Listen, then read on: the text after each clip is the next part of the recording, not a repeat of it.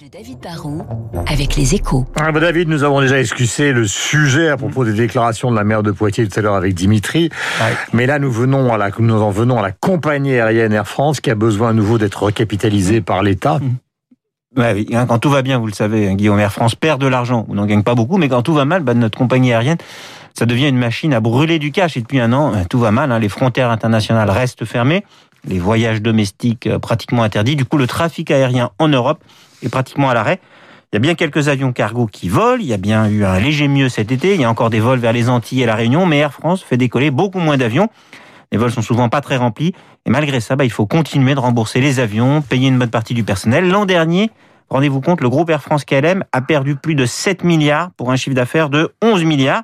Et pour ne pas faire faillite, la compagnie a besoin que l'État actionnaire joue une nouvelle fois son rôle et rapporte quelques milliards de plus. Est-ce que c'est pas quand même une forme de concurrence déloyale ah, C'est déloyal vis-à-vis des compagnies low cost comme Ryanair ou EasyJet qui sont pas du tout ou très peu soutenues par euh, les États, mais en même temps le transport aérien c'est un mode de transport indispensable. Hein. On pourrait laisser Air France faire faillite, la place serait vite occupée quand le trafic repartira par de nouvelles compagnies, mais ce serait sans doute des compagnies étrangères. Air France, c'est aussi un bout de l'indépendance et de la souveraineté française. C'est une compagnie dont le siège est à Paris, dont les vols partent de Paris. Et d'ailleurs, dans presque tous les pays, il faut le savoir, hein, les États ont volé au secours de leur compagnie historique. Dernier point, il est important. Pourquoi Bruxelles, qui en général est contre les aides d'État, ne bloque pas plus? Bah Déjà parce que la situation était exceptionnelle et qu'il faut sauver plein d'entreprises dans plein de secteurs, dans plein de pays.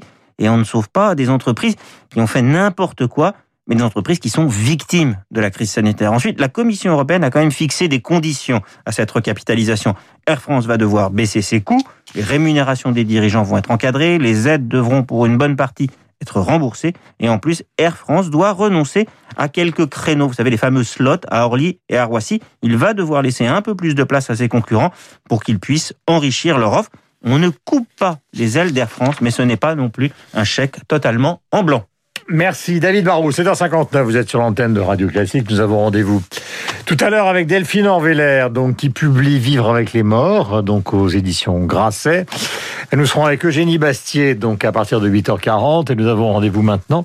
C'est le rendez-vous le plus immédiat avec Marc Bourreau pour le journal de 8h, et c'est la rédaction de Radio Classique qui va vous donner l'essentiel de l'information, mais également avec vous Marc